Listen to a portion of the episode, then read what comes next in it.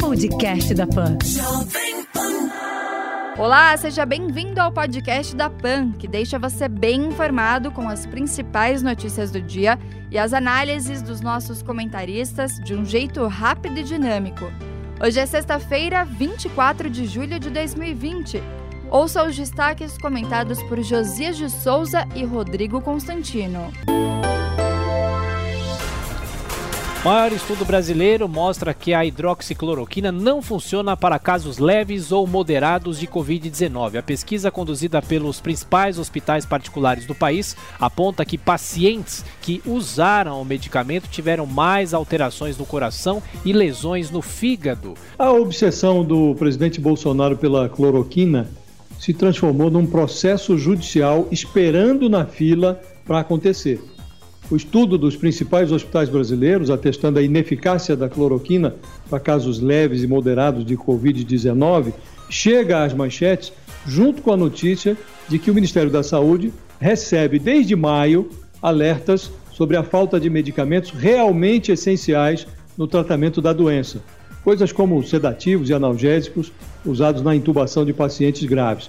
O governo se apressou na distribuição da cloroquina e demorou a socorrer estados e municípios na aquisição de remédios que são úteis. Foi contra esse pano de fundo que a representação do Ministério Público junto ao TCU pediu a abertura de auditoria para investigar a superprodução de cloroquina pelo Exército, por ordem de Bolsonaro. A estimativa é de que o volume de produção do Exército tenha aumentado 84 vezes entre março e abril. O TCU deve apurar a suspeita de desperdício de dinheiro público. A chance de algo assim acabar bem é remota. Brasil registra 1.311 óbitos por Covid-19 em 24 horas e o total passa de 84 mil. Foram quase 60 mil novos casos, elevando a 2 milhões e 287 mil os infectados, dos quais 1 milhão e 570 mil já se recuperaram, revela o Ministério da Saúde. Após 280 novos focos de coronavírus, a Espanha volta a impor restrições. Em 24 horas foram 2.615 novos registros em todo o país, contra uma média diária de 132 em junho, sendo a maioria na região da Catalunha.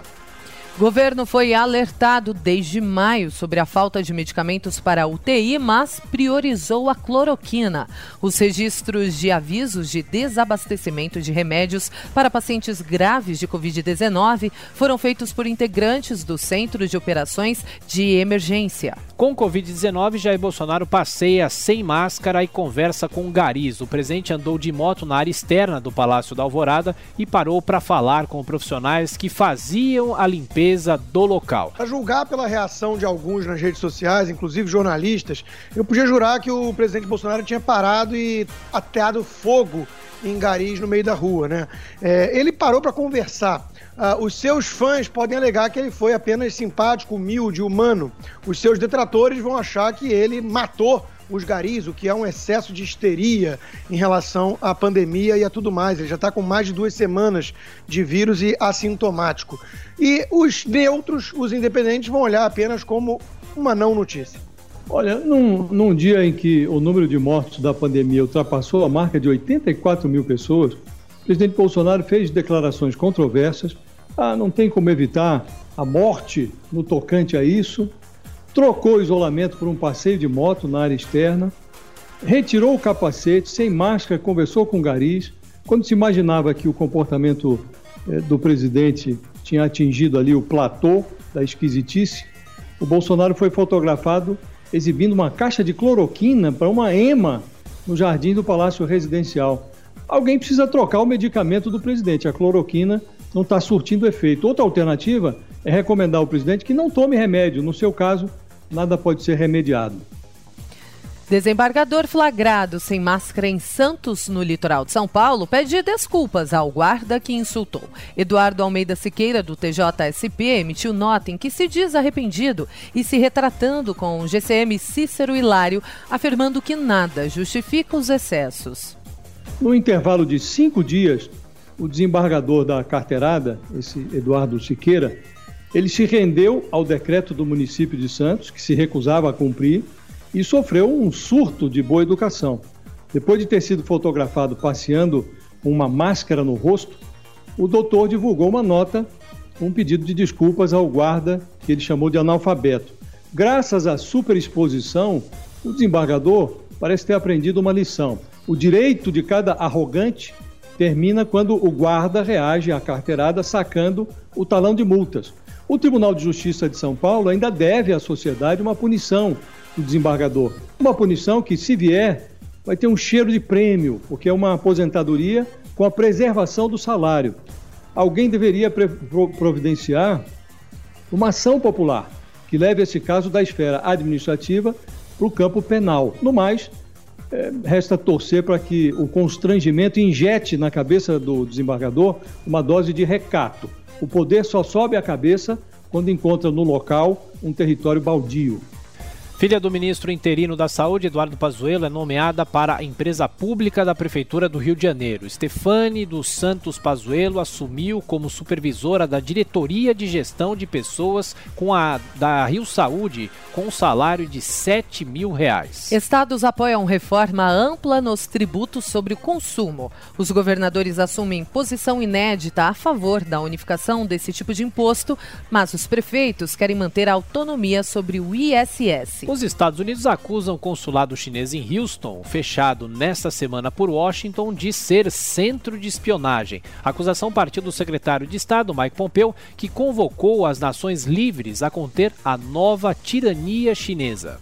Pois é, uma escalada importante aí nessa Guerra Fria 2.0 entre duas potências, né? Uma que defende o mundo livre, os Estados Unidos, e outra que defende uma tirania de fato, como a China. Uh, há indícios de que papéis foram queimados no consulado chinês e que eles estavam ali protegendo, inclusive, um militar biólogo que entrou com vistos ilegais nos Estados Unidos porque não confessou o elo com o lado militar. É, em, retaliação, a China também fechou um consulado americano numa cidade chinesa. Ou seja, a coisa vai escalando e cada vez mais países decentes ficam ao lado dos Estados Unidos contra os abusos chineses. E o esporte, o Bragantino vence o São Paulo de virada e passa a ter a melhor campanha do Paulistão. A equipe de Bragança derrotou o tricolor por 3 a 2 no Morumbi, no melhor jogo da retomada da competição. Olha, parabéns ao Bragantino. Normalmente eu não comento futebol e não é disso que eu quero comentar aqui. Eu quero falar da volta do Campeonato Paulista, que foi festejada por alguns, como por exemplo um comentarista de uma grande emissora, que é o mesmo que há pouquíssimos dias atrás estava chamando de assassinato a volta do Campeonato Carioca talvez porque essa emissora não tem mais o controle sobre a transmissão. Esse mesmo comentarista de esporte é um que assinou um pedido recente de impeachment ao presidente da República. Esse é o grau de oportunismo dessa turma. Conter o desmatamento e o tráfico de animais pode evitar novas pandemias a baixo custo, revela estudo. Cientistas defendem que a devastação de florestas pode levar a novos surtos, mas os gastos para resolver o problema são bem menores do que os para conter a doença. Olha, sem dúvida o gasto para conter a doença é enorme, a gente está vendo com essa pandemia.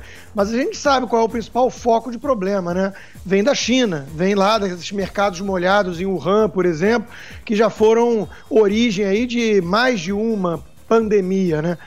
Então, na verdade, o problema é que tem que atacar o alvo certo, mas nem todo mundo tem coragem, porque existem muitos interesses em jogo, e aí a palavra mágica é pragmatismo, e aí todo mundo deixa a China em paz.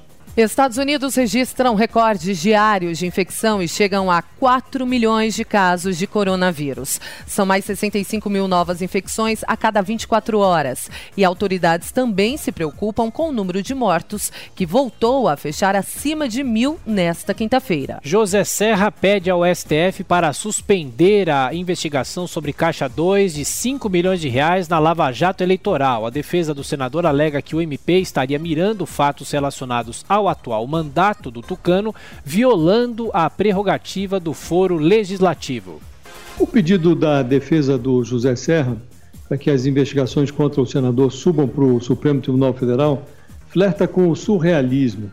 No ano passado, o Supremo decidiu que crimes praticados antes do início do mandato seriam tratados na primeira instância. Depois, o mesmo Supremo decidiu que casos como o do Serra em que a suspeita de corrupção se mistura ao Caixa 2 seriam transferidos da Justiça Federal para a Justiça Eleitoral, que é menos aparelhada.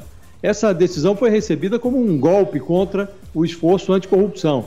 A Lava Jato de São Paulo se equipou para evitar que a investigação eleitoral fosse confundida com impunidade. Agora que o processo começa a dar resultados, os advogados que chamavam, clamavam pela, pela moleza da justiça eleitoral, pedem de volta o escudo do foro privilegiado do Supremo. Se esse pedido for atendido, aí vai ser um escárnio.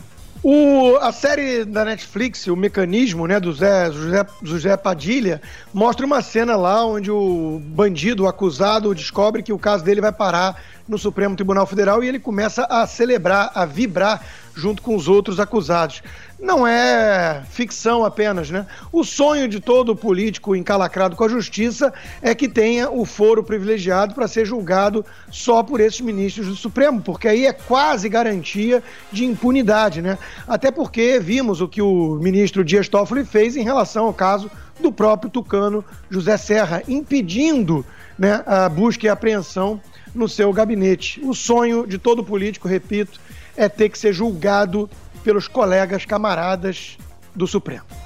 Rodrigo Maia defende PEC para organizar a atuação de militar da ativa no governo.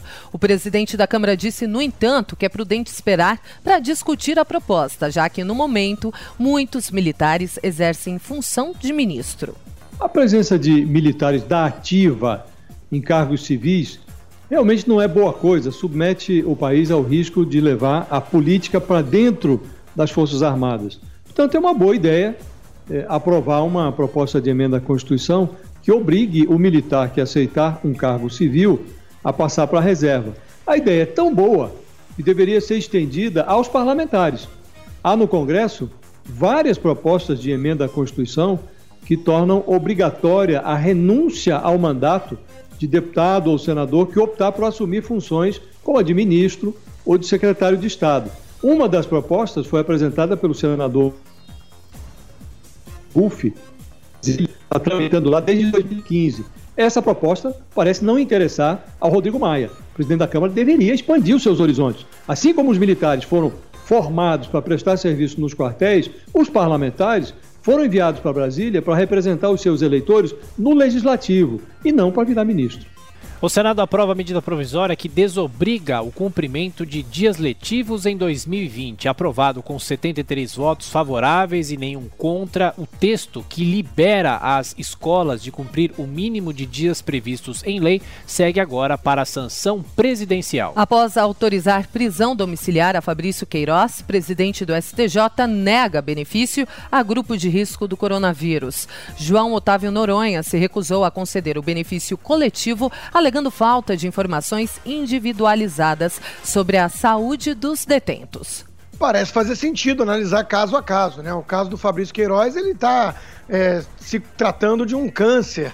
É óbvio que você precisa levar essas coisas em conta, ainda mais depois que vimos o caso de um parlamentar que morreu, veio a, a óbito, porque era grupo de risco e estava preso. Agora, isso não, não, não quer dizer que você tem que dar uma canetada para soltura geral com base num grupo de risco. Isso aí tem que ser analisado caso a caso.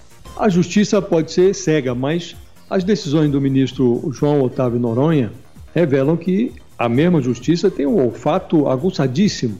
E Paulo Fabrício Queiroz, o um amigo do presidente da República, aceitou-se o argumento de que a fragilidade da saúde dele justificava o refresco da prisão domiciliar. A mulher do Queiroz foi convertida de fugitiva em cuidadora do marido para ganhar a prisão domiciliar. Aí, para os outros presos que estão em situação de risco, o ministro manteve a tranca com Covid e tudo, sob o argumento de que o pedido é genérico. O ministro poderia, por exemplo, ter reconhecido o direito dos presos, que aliás já foi é, recomendado pelo CNJ, o Conselho Nacional de Justiça, reconhecia o direito dos presos a uma tornozeleira com prisão domiciliar, sujeitando a análise caso a caso, que seria feita pelos juízes de execução penal de cada comarca. Mas não, o ministro preferiu associar o conteúdo das suas decisões à contradição e à falta de nexo. Taxa de cura da Covid-19 é 50% maior na rede privada. De acordo com a Folha de São Paulo, 51% dos doentes internados em unidades particulares sobrevivem contra 34% na rede pública de saúde. Receita Federal abre logo mais às 9 horas da manhã a consulta ao terceiro lote de restituição do imposto de renda à pessoa física de 2020. O pagamento a quase 4 milhões de contribuintes está programado para o dia 31 e deve deve somar 5 bilhões e 700 milhões de reais. Presidente do Supremo autoriza novo desconto a servidores, aposentados e pensionistas aqui de São Paulo. Dias Toffoli derrubou o liminar que impedia o desconto da contribuição dos inativos que ganham até o teto do INSS, antes isentos. E a cobrança já começa no benefício de setembro. Estados Unidos acusam o consulado chinês em Houston, fechado esta semana por Washington, de ser centro de espionagem. A acusação partiu do secretário de Estado, Mike Pompeo Europeu, que convocou as nações livres a conter a nova tirania chinesa. Esse foi o podcast da PAN, que deixa você bem informado com as principais notícias do dia e as análises dos nossos comentaristas de um jeito rápido e dinâmico. Para mais informações e comentários, acesse o site jp.com.br. Podcast da PAN.